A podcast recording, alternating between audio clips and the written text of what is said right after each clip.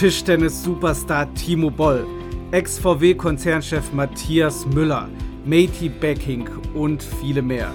Das ist unser Jahresrückblick und die Highlights 2022. Made in China. Von der Werkbank der Welt zum größten Konsumentenmarkt und Technologieführer.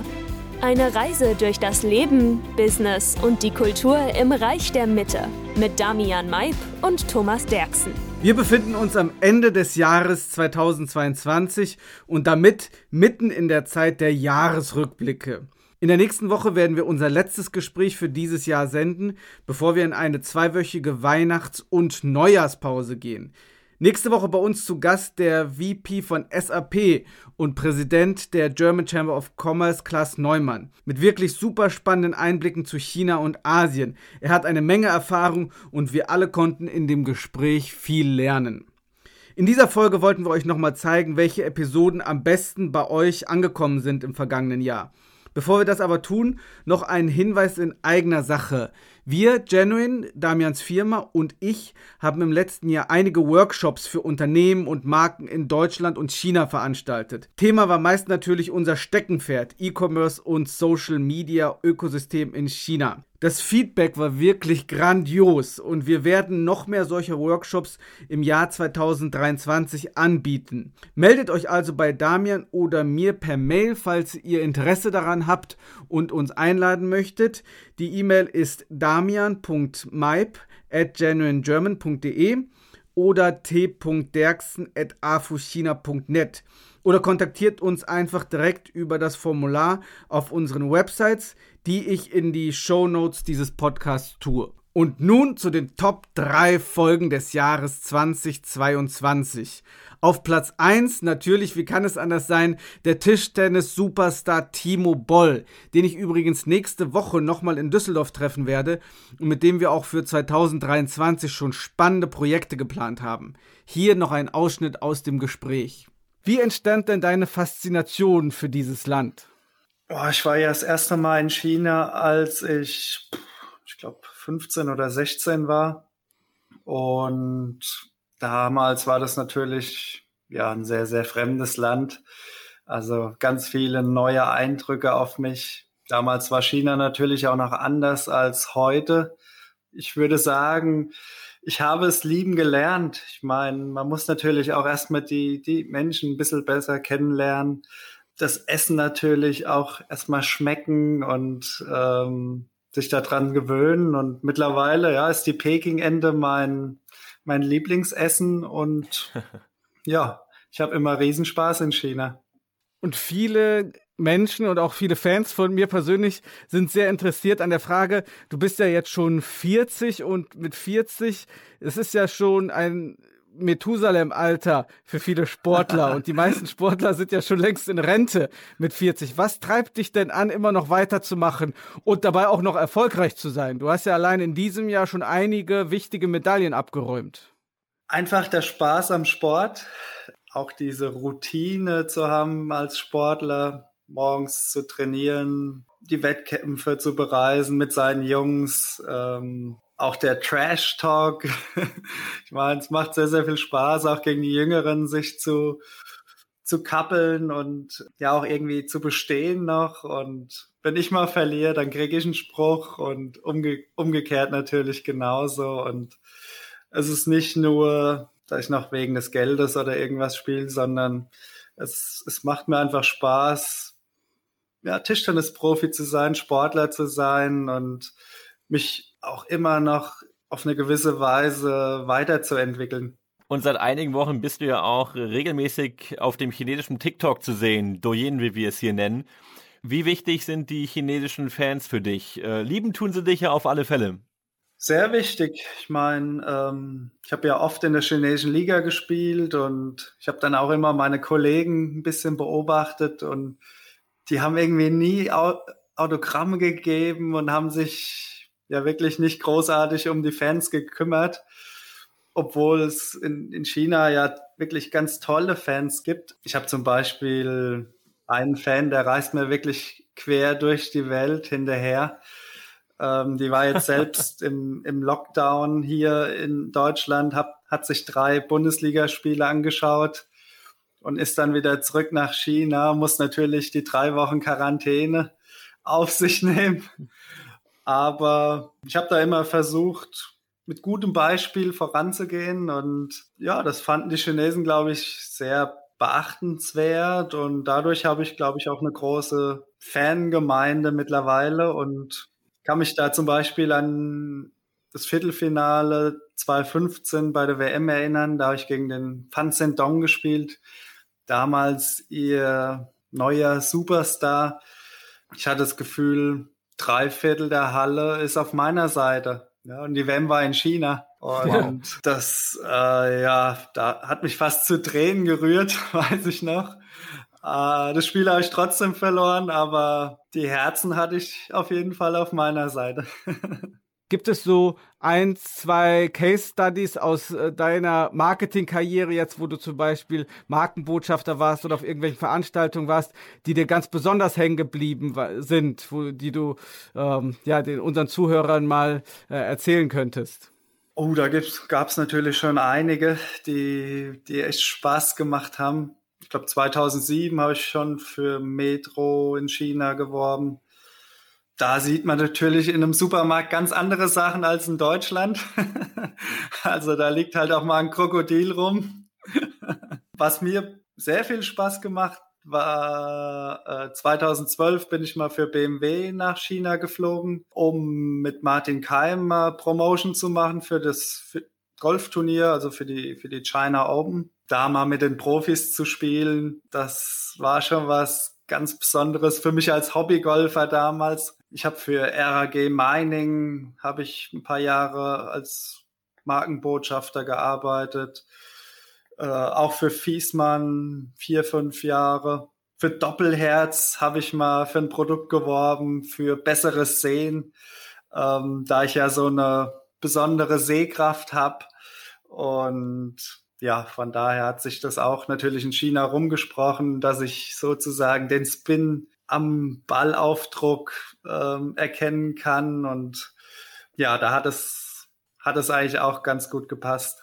Damian, der hat ein E-Commerce-Unternehmen hier in China, der vertritt deutsche Marken hier und bringt die Produkte auf den chinesischen Markt. Vielleicht kommt es ja in Zukunft auch mal zu einer Zusammenarbeit zwischen euch beiden. Ne? Na eben, äh, Thomas, du sprichst es an. Äh, Timo, wie sieht's denn da bei dir aus? Ähm, bist du da sozusagen äh, fully booked oder äh, gibt es bei dir eigentlich noch Platz, auch mit B2C-Marken, vor allem vielleicht auch deutschen Marken und Unternehmen zusammenzuarbeiten, die, die, die man vielleicht erstmal aufklären muss, dass du hier noch Legendenstatus hast und äh, wirklich Bekanntheitsgrad hier auch in China? Ja, meine Berater und ich, wir haben natürlich schon immer drauf geachtet, dass der Fokus schon auf dem Tischtennissport liegt, damit ich auch erfolgreich sein kann, damit ich auch meine Ruhephasen bekomme. Ich meine, wir haben uns nie komplett vereinnahmt mit Sponsorenterminen, haben immer versucht, das ein bisschen ruhiger zu halten. Klar, jetzt trainiere ich vielleicht nicht mehr ganz so viel, da kann man auch ein bisschen mehr machen.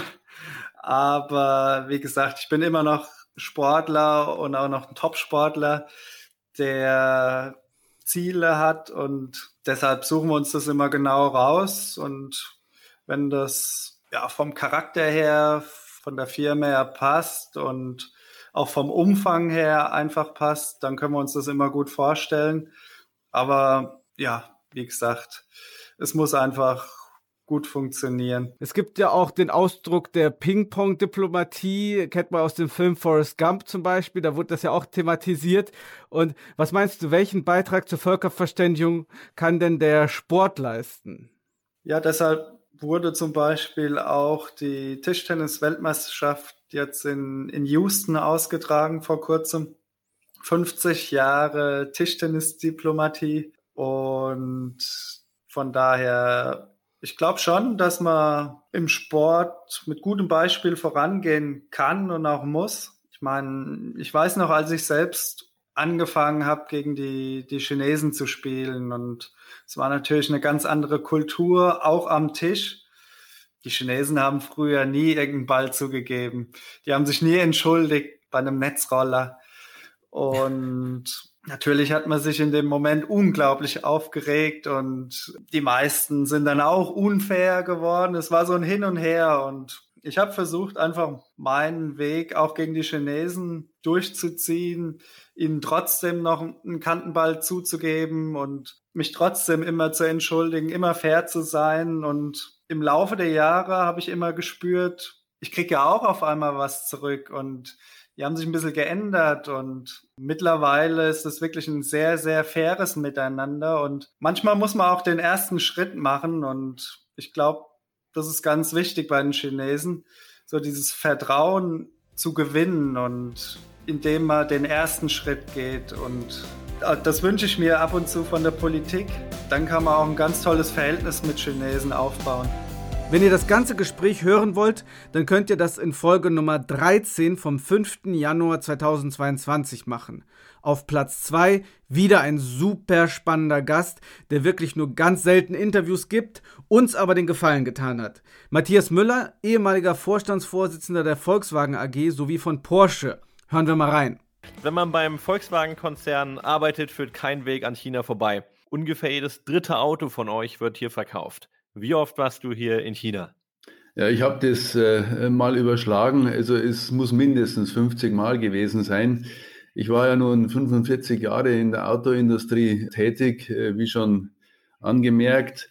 Und insbesondere die Zeit ab äh, 1995, als ich dann äh, das Produktmanagement bei Audi und später auch im Volkswagen-Konzern geleitet habe, hat mich in dieser Zeit, hat mich der Weg immer wieder äh, nach China geführt. Tatsächlich war ich aber 1989 äh, das erste Mal in China, damals noch in meiner alten Funktion in der, in der Informatikabteilung.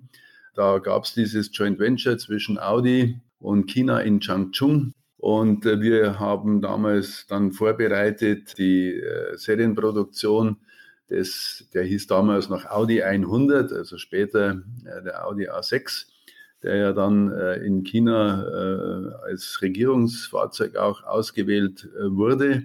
Und meine Aufgabenstellung war da, äh, die Stückliste für dieses Auto äh, in China zu installieren. Das ist eine Aufgabenstellung, für die würde man heute natürlich nicht mehr so eine Reise auf sich nehmen, aber damals äh, waren die technischen Möglichkeiten eben noch nicht so wie heute.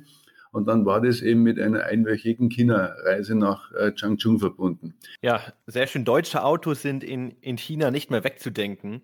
Äh, viele Taxis in Shanghai sind von Volkswagen, Audis und Porsche, überall, wo das Auge hinsieht.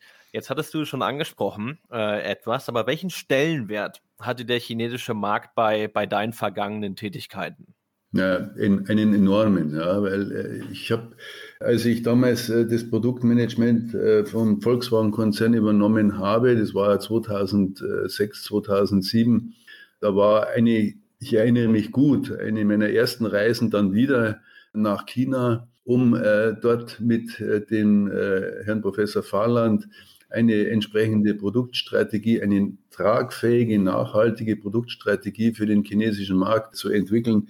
Und äh, man sieht es ja auch an, an, an deiner Frage, ein, ein, Taxi ist das eine und ein äh, Luxusauto wie ein A8 beispielsweise von Audi, das ist das andere. Man spricht also unterschiedlichste Zielgruppen an und äh, es ist ja wichtig, mit der Entwicklung eines Landes Stand äh, zu halten. Ich meine, in, in China gab es 1989 sicherlich noch überhaupt kein Markenbewusstsein und heute ist Marke alles. Ja. Und äh, das ist natürlich wichtig, diesen Gedanken äh, des chinesischen Customers dann äh, zu folgen und dem auch Rechnung zu tragen. Und da muss man auch sagen, dass sich die chinesischen Kunden zumindest mittlerweile durchaus auch von deutschen oder europäischen Kunden unterscheiden. Ja. Und als Vorstandsvorsitzender der Volkswagen AG und Vorstandsmitglied bei Porsche, da warst du ja nicht nur für China zuständig. China ist ja immer noch, wenn ich richtig informiert bin, der wichtigste Markt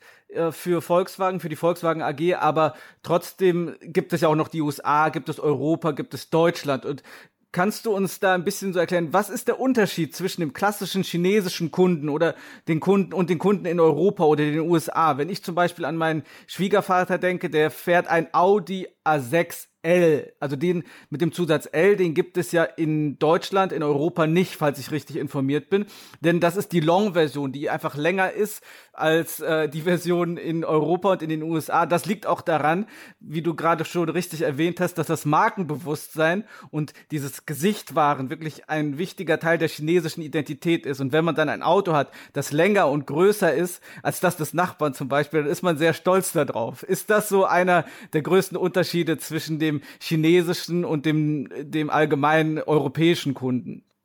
Ich glaube, das hat sich über viele Jahre so entwickelt. Wie gesagt, Ende der 80er Jahre, äh, da waren, äh, war vielleicht, waren die Bedürfnisse anders, weil es sind viele Rad gefahren und wollten dann vom Rad aufs Auto umsteigen, um mehr Sicherheit und Komfort zu genießen. Aber das hat sich dann über die Jahre so entwickelt und diese Langversion von den Autos, die gibt es ja nicht nur in dem Fall bei Audi, sondern die gibt es auch bei BMW oder Mercedes. Das ist ein, ein sehr gutes Beispiel, das das beschreibt, ja. Weil in China eben sehr oft auch die Leute einen Fahrer haben und dann im Vorhinten sitzen und dann ist Beinfreiheit natürlich alles. Und da haben wir uns dann, nachdem wir das verstanden haben, überlegt, Mensch, wir könnten ja hinten am Fersenblech ein neues Fersenblech einsetzen, das 10 Zentimeter länger ist und dann haben unsere Kunden einfach mehr Beinfreiheit. Ja. Und äh, dieses ist, ist nur ein Beispiel. Es gibt auch andere Beispiele, dass wir uns bemüht haben, für eine entsprechende, wie soll ich sagen, Geruchsstimmung im Auto zu sorgen, dass es andere Farben gibt, dass mehr Glanz und Chrom an den Autos außen wie innen ist. Heutzutage natürlich die ganzen Connectivity und Unterhaltungsfeatures, die in den Autos sein müssen, die in, in Deutschland oder in Europa jetzt vielleicht nicht die große Rolle spielen. Dafür muss vielleicht das Fahrwerk in, in China nicht so extrem ausgelegt sein, weil man eben nicht so schnell fährt wie auf europäischen Straßen. Ja. Da müssen eben die Bremsen besser sein, das Fahrwerk und die Lenkung äh, besser abgestimmt. Insgesamt äh, kann man sagen, was aber bei oder allen Regionen auf der Welt gemein ist, ist ein Qualitätsanspruch. Ja. Der ist natürlich in China durch dieses steigende Markenbewusstsein auch aus anderen Branchen, ob das jetzt Kleidung ist oder Unterhaltungselektronik, ist dieser Qualitätsanspruch enorm gestiegen. Und ich glaube, ähm, wenn ich das richtige in Erinnerung habe, wir haben uns insbesondere was die Qualität, die Auslieferungsqualität unserer Autos und auch die Langzeitqualität unserer Autos anlangt, unglaublich viel Mühe gegeben, äh, den chinesischen Markt dort zufriedenzustellen und in den Qualitätsrankings bei den, unter den Autoherstellern so weit wie möglich vorne zu sein. Denn der chinesische Kunde, der ist sehr, sehr kritisch, was diese Dinge anlangt. Also der mag es nicht, wenn man mit seinem Auto stehen bleibt oder wenn da eben der Nachbar dann Qualitätsmängel äh, entdeckt. Äh, ich glaube, das ist, das ist ganz, ganz wichtig, dass man sich äh, dessen bewusst wird. Also äh, lange Rede, kurzer Sinn, der chinesische Kunde ist längst nicht mehr ein Kunde zweiter Klasse, sondern es ist ein Kunde erster Klasse, insbesondere im Premium-Segment, weil diese Leute, die haben äh, das nötige Kleingeld, um sich Zugang auf alle Märkte und alle Artikel dieser Welt zu verschaffen. Und da muss man einfach sagen, äh, eigentlich ist, ist China, äh, was diese Dinge anlangt, mittlerweile ein Maßstab geworden. Äh, wir sehen ja diverse Startups, die quasi aus dem Boden sprießen, wahrscheinlich auch beflügelt durch die, äh, durch die steile Bahn von, von Tesla. Hier in China werden gefühlt nur noch Elektroautos hergestellt und äh, es gibt hier schon ganz tolle Marken wie NIO ähm, etc. Wie schätzt du die chinesischen Automobilbauer ein? Also ich habe äh, hab großen Respekt vor denen, weil mein Eindruck ist, dass die in den letzten 10, 20 Jahren unglaublich viel gelernt haben. Und also gerade was die neuen Technologien anlangt, und das ist nun mal äh, das Antriebs, äh, das elektrische Antriebskonzept, dann aber eben auch die ich sage mal, die, die Systeme rund ums Auto, die angeboten werden, also Connectivity, dann automatisiertes, autonomes äh, Fahren, äh, dann äh, Shared-Systeme, also äh, Mobility äh, as a Service-Systeme und natürlich dann auch Elektromobilität. Da haben die chinesischen Firmen, gerade NIO ist ein, ein, ein tolles Beispiel, die haben sich da unheimlich entwickelt, unheimlich viel gelernt. Und zwar sowohl was die Technik anlangt, aber auch äh, den Vertrieb und, und, und die Wartung dieser Fahrzeuge. Das war früher ein Schwachpunkt, dass man nicht begriffen hat, was Marketing eigentlich ist. Mittlerweile äh, beherrscht man äh, dieses Klavier bestens und ist in der Lage, äh, Marketing- und Vertriebskonzepte zu realisieren, die vielleicht sogar europäischen überlegen sind. Wir, der Vorteil der chinesischen Autoindustrie ist einfach, dass sie sich mit der Vergangenheit eben nicht beschäftigen muss. Sie muss sich keine Sorgen um, um Verbrennungsmotoren machen, sondern die haben sich eben nur äh, de, der Elektromobilität und den anderen Konzepten verschrieben. Und das machen sie exzellent. Da sind die auf Augenhöhe zu den europäischen Herstellern, ohne Zweifel. Und äh, deswegen ist es, äh, komme ich wieder zurück, äh, wichtig, dass man sich nicht scheut, äh, Kooperationen einzugehen, die letztendlich äh, zu einer Win-Win-Lösung, zu einer Win-Win-Lösung führen. Äh, ich habe es ja schon angedeutet. Ich sehe in der nahen und mittleren Zukunft die Lösung nicht nur in Elektromobilität, aber auch. Ja? Und am Ende muss das jeder Kunde selbst entscheiden, äh, ob er ein äh, batteriebetriebenes Elektroauto sich kauft oder vielleicht eben doch einen Verbrenner. Ich meine, es ist ja in, in, in Deutschland, ihr kennt die Verhältnisse, wenn ich in einer Stadt wohne äh, oder auf einer Insel, dann kann ich vielleicht eher ein Elektroauto betreiben, als wenn ich permanent über Land fahre oder über die Autobahnen und große Strecken zurücklege, weil zumindest derzeit die Ladeinfrastruktur noch nicht so ist, dass ich genauso schnell äh, von A nach B komme, wie mit, der, mit dem Elektroauto so, so schnell von A nach B komme, wie mit einem, wie mit einem Verbrenner. Also von, von daher müssen sich die Dinge, glaube ich, in den nächsten Jahren einfach zurechtrütteln. Äh, und solange das so ist, bin ich der Meinung, dass Technologieoffenheit und auch die Weiterentwicklung von Verbrennungsmotoren eine Lösung wäre. Ich habe vorhin schon mal synthetische Kraftstoffe erwähnt.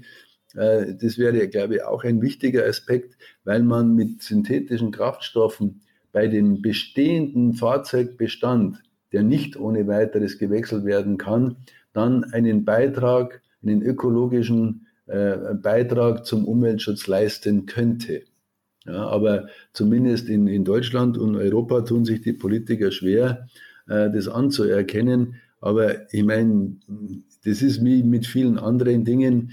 Die, die Politik ist manchmal etwas ähm, äh, schwerfällig und äh, wenig entscheidungsfreudig. Also von daher wird man sehen, wie sich die Dinge in den nächsten Monaten und Jahren entwickeln und dann wird es eben doch hoffentlich äh, Lösungen geben, die den Menschen, den Bürgern helfen, äh, ihr normales Leben äh, zu gestalten und zwar so zu gestalten, dass es möglichst wenig reguliert ist und eben dann auch gleichzeitig einen Beitrag zu leisten für die Umweltprobleme, die sich auf dieser Welt auftun. Ja, und die sind ja nicht nur in Deutschland, die, die Umwelt macht ja nicht an deutschen Grenzen Halt, sondern äh, das ist ein, ein geopolitisches äh, Thema.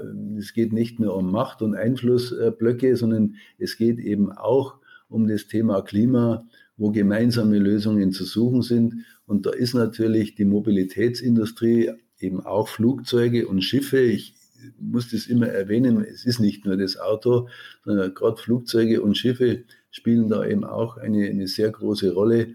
Und äh, von daher denke ich, wäre ein gesamter, ein gesamthafter Ansatz länderübergreifend und gerade geprägt von solchen kompetenten Regionen wie China oder Europa wäre sehr wünschenswert. Das ganze Gespräch gibt es in Folge Nummer 28 vom 27. April 2022. Auf Platz 3 eine Lady, nämlich Matty Baking vom Economist, die zweimal in diesem Jahr bei uns zu Gast war. Mit ihr haben wir im Rahmen unserer englischen Woche meistens über aktuelle Themen wie Corona gesprochen. Das Thema scheint sich nun glücklicherweise auch in China größtenteils erledigt zu haben.